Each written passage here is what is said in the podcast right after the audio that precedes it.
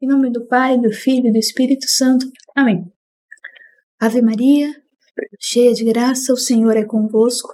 Bendita sois vós entre as mulheres, e bendito é o fruto do vosso ventre, Jesus. Santa Maria, Mãe de Deus, rogai por nós, pecadores, agora e na hora da nossa morte. Amém. Trono de sabedoria, rogai, rogai por nós. Em nome do Pai, do Filho e do Espírito Santo. Amém. Amém. Mais uma vez, sejam todos muito bem-vindos ao nosso podcast número 74, com o tema Aparições ainda de Medjugorje, uhum. parte 4. Claro. Né? Hoje nós vamos falar da mensagem, o que envolve a mensagem, né? Uh, qual é a centralidade da mensagem de Medjugorje e também sobre a questão dos segredos. Aí eu vou te perguntar, porque talvez quem está nos assistindo veio da Masterclass e não assistiu os podcasts atrás. Certo que seria um segredo, porque Maria fala em segredo. Nós falamos do segredo de Fátima, já falamos do segredo de La Salette. Hum. Por que Nossa Senhora fala em segredo? Que, que segredo é esse? Ora, muito bem. Então, nós temos que regressar ao chamado segredo messiânico, porque a revelação é um eco as revelações são um eco da revelação. Uhum. Então, nós temos, quando fazemos perguntas desta forma, devemos regressar sempre à revelação. Na revelação existe o segredo messiânico. Vocês recordam-se quando Jesus revelava alguma coisa aos discípulos e depois proibia-os que eles revelassem a outros, até que viesse a hora de que uma vez para sempre tudo seria revelado. E muita coisa era revelada antes da hora, né? Depois eles falavam uns com os outros, como costume, não é? E estamos aqui hoje sabendo de tudo. Exatamente, é só fofoca. então, olhando para o segredo messiânico, vocês podem uh, pesquisar no Google, escrevam um segredo messiânico e automaticamente vai-vos aparecer o livro de Daniel, do Antigo Testamento, e depois a forma como Jesus, à medida que vão caminhando no tempo, a forma como Jesus se coloca, que revela desvele de uma forma progressiva, pedagógica, aquilo que ele é, aquilo que ele disse, aquilo que ele foi. E esse é o segredo messiânico. Então, nós, atualmente, sobre a questão de Medjugorje, é claro, os segredos toda a gente quer saber, o que é que são os 10 segredos, já vamos falar deles. Mas antes temos que falar da mensagem. Porque, de facto, a gente diz a mensagem de Fátima. Muito bem. Quando falamos da mensagem de Medjugorje, devido às uh, aparições diárias e depois às aparições uh, as aparições menos diárias mensais e anuais aos videntes. Ainda existe uma, vamos dizer assim, ainda existe um eco muito forte de uma primeira base, vamos lhe chamar assim, do núcleo duro de mensagem que se conclui com a revelação aos videntes do décimo segredo. Então, a pergunta toda a gente faz, mas afinal, qual é a mensagem de Medjugorje? Só um, uma pergunta. Ah, a gente fala muito que as, as supostas aparições, visões, elas são levadas a cabo, né? Elas são é, o processo é finalizado ou aprovado ou não depois que as aparições terminam, uhum. depois que esses eventos terminam, né? No caso de Medjugorje, ainda não acabou.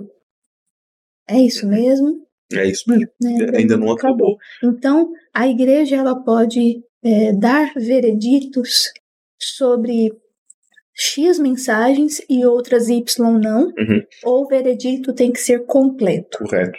Então, neste caso, dado que estamos já perante um juízo interlocutório onde se autoriza as peregrinações o culto e as devoções, mas eh, ainda não se formalizou um, um, juízo sobre a sobrenaturalidade do evento, aquilo que acontece é que vamos colocar esse núcleo duro como o núcleo, vamos dizer assim, como aquilo que vai, que vai e é colocado em julgamento pela Comissão, e depois temos uma coisa, uma benesse a favor.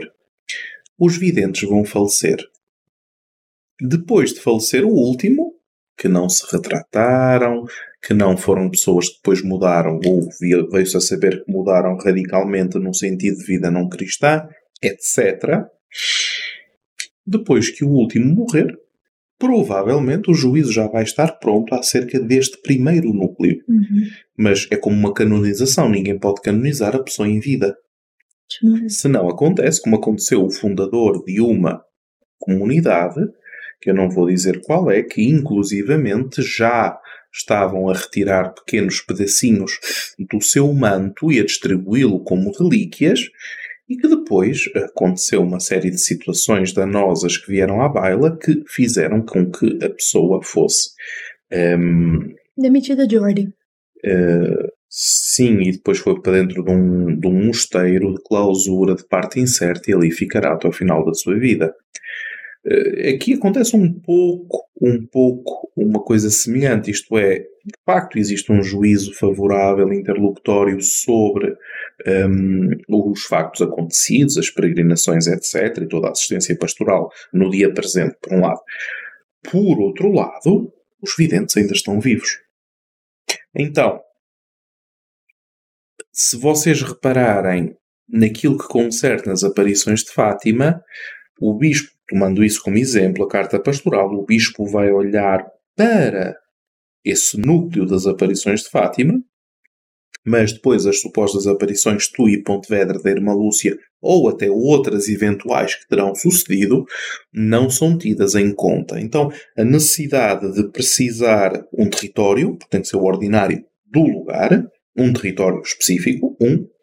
Dois, depois de precisar o território específico, uma, um, um lapso temporal específico aconteceu entre de a. Uhum. Depois, território, tempo, quem descrição do como, o que é considerado e tido como sobrenatural e aquilo que simplesmente não é citado. Até porque as mensagens, se nós formos pensar, é, nós falamos sexta-feira da de Nossa Senhora de Fátima, né? É, as mensagens, elas, ela tem realmente um núcleo, um, um centro. Isso.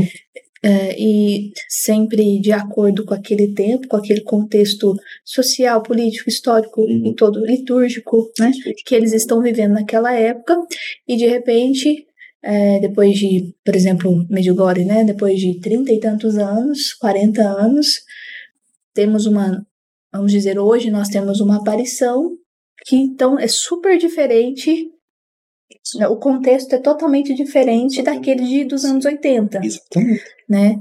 É, então, quando vai, vai se falar de alguma aprovação, seria daquele, daquele núcleo primeiro.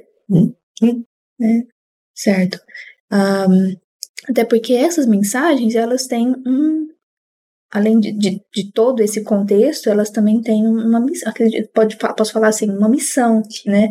E é uma missão para o povo de Deus. Uhum. Então, por exemplo, ah, Nossa Senhora aparece para, vamos dizer assim, para Lúcia, um dia antes de morrer, para consolá-la, Hum. para dizer para ela que ela é, vai morrer e daqui a pouco estará com ela no céu. Uhum.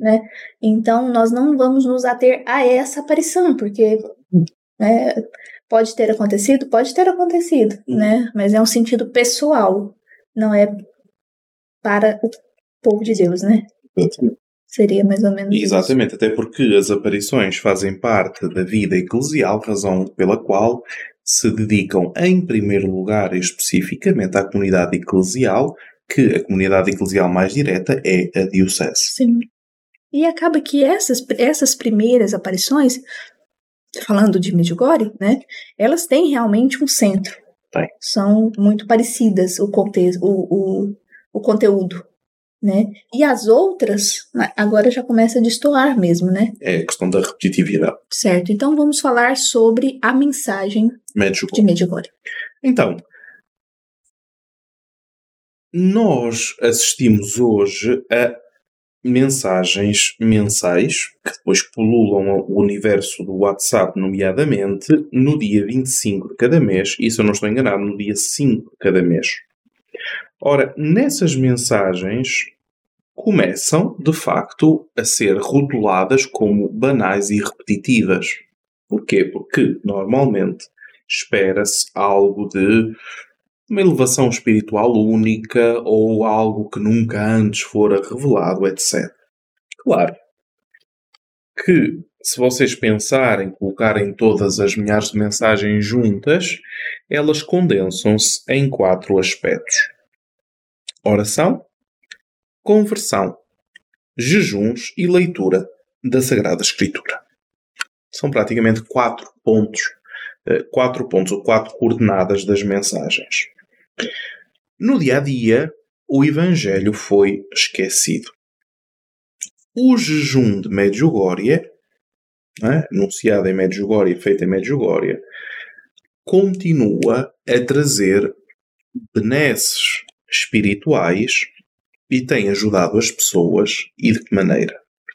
Então nós começamos a ver que esta repetição de mensagens não deixa de produzir bons frutos, não deixa de continuar a levar pessoas a uma prática concreta efetiva que continua a levar as pessoas a aproximarem-se novamente do Evangelho.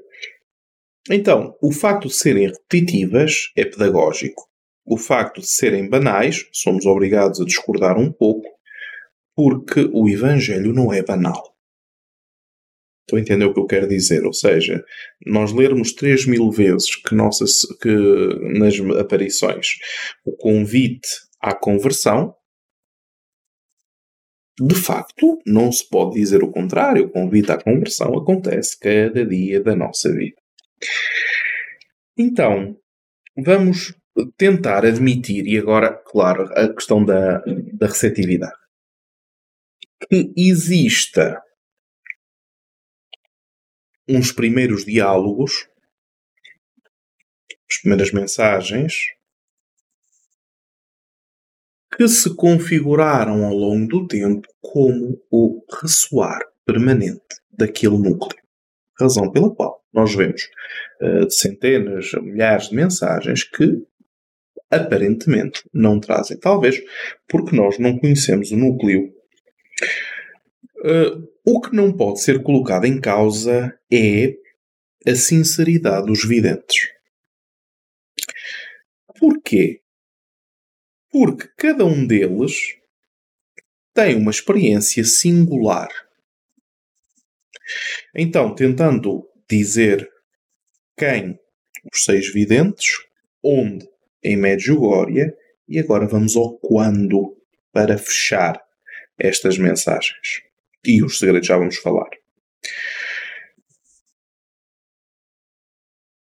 As aparições diárias no Natal de 1982 terminaram, e a primeira a, a terminar foi a vidente Miriana. Desde então ela tem uma aparição anual no seu aniversário. Às vezes tem aparições durante a sua oração pessoal. Às vezes, na primeira segunda-feira de cada mês, também tem aparições. Videntes que ainda têm aparições diárias, Ivan, Maria e Vika. Os outros três videntes têm apenas aparições anuais. As mensagens simples e evangélicas, parecem extratos do Evangelho dos Videntes, não representam nenhum problema. Uhum. Já colocar isto. E existem, contudo, mensagens que parecem muito interreligiosas. Mas se nós pensarmos, e a importância de termos apresentado o contexto, que é um contexto multirreligioso, questão dos muçulmanos, entre os, os servos os muçulmanos e os croatas católicos, já falamos sobre isso. Então nós começamos a entender que falar de diálogo, falar de oração, falar de paz numa abertura, vamos dizer, humanitária, seja a todos, não é um princípio que fere a fé hoje. Inclusivamente a liberdade religiosa não fere a fé. Uhum. Outro ponto de vista para além, portanto, de entendermos as mensagens e o seu, o seu colocar o Natal de 1982, outro ponto de vista, já muito diferente, é a questão dos segredos. O que é que sabe acerca dos segredos? Praticamente nada. Sabe-se que os, os videntes não falam uns aos outros acerca dos segredos que receberam. Sabe-se que são 10. Sabe-se que não falam acerca deles, sabe-se que são 10, sabe-se que eles os têm guardados e que não os vão revelar até que aconteça. Fiquem com esta frase: não vão revelar até que aconteça.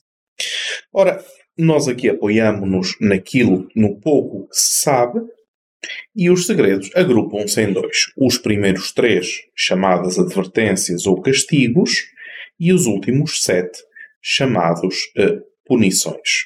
Então, vamos às advertências. Estas advertências dos primeiros três segredos anunciam grandes eventos e, curiosamente, estes eventos são a autopunição do mundo que abandona Deus e legaliza o mal. Castigo. Não é? São castigos, só que é a autopunição do mundo, de facto, é isto. A segunda advertência é o sinal visível que aparentemente irá acontecer no Monte das Aparições, sempre que momentos difíceis se aproximarem. No meio destes três segredos, um dos videntes muito tímido chamado Ivan, quando foi, uh, quando foi interrogado pela comissão, a comissão pediu para ele revelar o segredo. Ora, como ele não, que, não queria, não quer revelar o segredo de forma nenhuma, o que é que ele faz? Ele diz muito bem: Eu vou escrever o segredo, vamos colocar numa carta, no envelope, o segredo vai ser lacrado e vocês não vão abrir este envelope até que o conteúdo do segredo aconteça, ou seja, fosse verificado. Muito bem, Ivan vai ser interrogado porque é que ele fez isto, ele vai responder, mas aquilo que eu escrevi eh, é hum, geral demais para que eles possam entender o segredo, e então, quando a comissão soube que aquilo que ele tinha escrito naquele envelope não era o segredo, mas uma uh, descrição demasiadamente superficial daquilo, daquilo que lhe tinha sido revelado, então uh, entrou em maus lençóis, colocou em xeque a autenticidade das aparições, colocou em causa os, a seriedade dos outros videntes e depois ele foi capaz de uh, entender que nesse mínimo que ele revelou, esse mínimo é o suficiente para que depois advenham problemas. Ou seja, eh, tu revelaste o mínimo possível, tu nem sequer devias ter revelado. De facto, exemplo, uh, exemplo áureo disto foi o que aconteceu com Bernadette Subiru, que recebeu um segredo e com ele morreu. Estou a ver as passagens. Ficar, não revelar, deixar estar. Os últimos sete segredos parecem mais sombrios, parecem mais dramáticos. Fala-se que o sétimo e o décimo segredo, então, é. Uh, eu não vou usar a expressão apocalipse, mas é muito reveladora, mas que podem ser mitigados. Estes, estes segredos podem ser mitigados através das orações e das conversões de Medjugorje.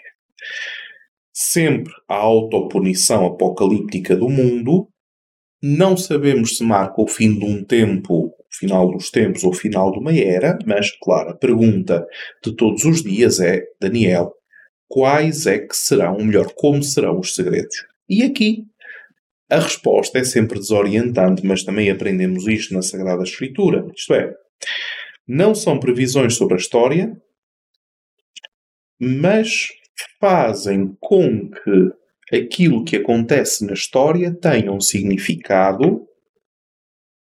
Normalmente, o sofrimento na história tenha um significado e tenha uma direção. A tentativa do assassinato do Papa, por si só como evento isolado, não tem qualquer significado. Um homem que tenta matar outro. O martírio da fé tem significado. Uhum. Defender a fé até à morte tem significado. Existir um segredo que fala que determinado homem, por questões de fé, é assassinado porque defende a fé até à morte, é uma glória. Estão a ver? Como o mesmo facto, com um segredo com sentido leva outros à fé. Sem facto, sem sentido, é apenas um simples, mais um atentado assassino. É por isso que elas devem ser reveladas só quando Exatamente. o fato é ocorrido. Exatamente, exatamente. Então, Primeiro que fica nessa questão da curiosidade, né?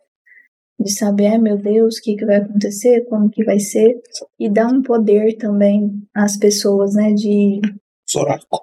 é, isso, como se fossem oráculos. Então, é até uma questão positiva também. É. Né? Abrir somente quando for, Exatamente. quando acontecer. Né? exatamente. Que não gera aquele poder Uhum. né? oculto Isso. sobre o, o vidente, as- os videntes, né? Então, é, acaba que também é mais um critério positivo. As previsões de Medjugorje provarão ser fundamentalmente corretas? Existem algumas frases, nomeadamente de Miriana, sobre revelações que aconteceriam num tal ano a uma determinada pessoa que não aconteceram naquele ano. Claro, quando uma coisa destas acontece, dizemos é falta de prudência do vidente. Sim, mas também, e aqui vamos chamar a, irmã Lúcia em causa, mas também nós temos a dizer que quando falamos de espaço e de tempo dentro da escatologia, devemos ter muito cuidado. Um exemplo. Quando a comissão de inquérito se aproximou da irmã Lúcia, a irmã Lúcia tinha-lhe dito que Nossa Senhora tinha revelado que hoje, em 1917, terminaria a guerra. E ela disse hoje, e bateu os pés a dizer, e vai ser hoje, Nossa Senhora disse. A guerra terminou em 1918. E agora? Nossa Senhora mentiu, a vidente mentiu. É o que, né? Exato. Como responder isso? E quando fala de Fátima, a gente quer colocar flores em Numa tudo. redoma, não é? Porque tá falando de Fátima. Isso, E aí, quando a gente fala de Medjugorje, não. Fraude. isso, isso, isso. Né? Então, você também é fraude? Pois. Então, permitam-me que vos diga que quando existe uma previsão no mundo de âmbito escatológico, só pode ser verificável, só pode ser analisável depois que acontece. Demorarão anos, décadas, séculos a nós entendermos o porquê, sabendo que a verdade não depende de nós, das nossas opiniões pessoais. A verdade depende única e simplesmente de Deus e a nossa capacidade de acolher a verdade que está perante nós é que nos coloca no caminho certo. Então, Daniel, qual é a mensagem de Medjugorje? Oração, Penitência, Jejum.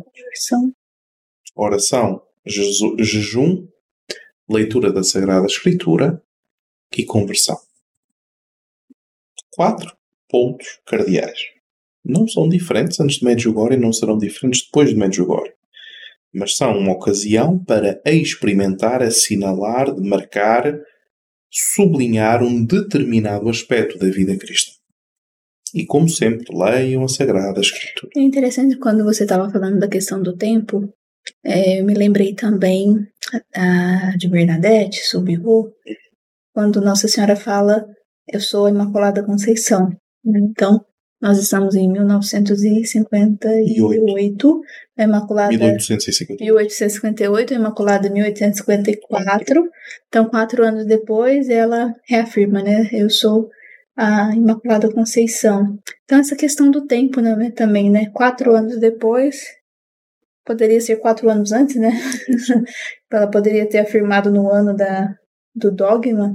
E o Papa, inclusive, utiliza dessa, dessa fala, né? Para, como se fosse uma confirmação até do dogma, né? Depois de quatro anos. Então, o tempo de Deus é. É grande. é o tempo de Deus é, né? É, não é ontem, não é hoje. O tempo de Deus é. É. Então, se nós pensarmos dessa forma,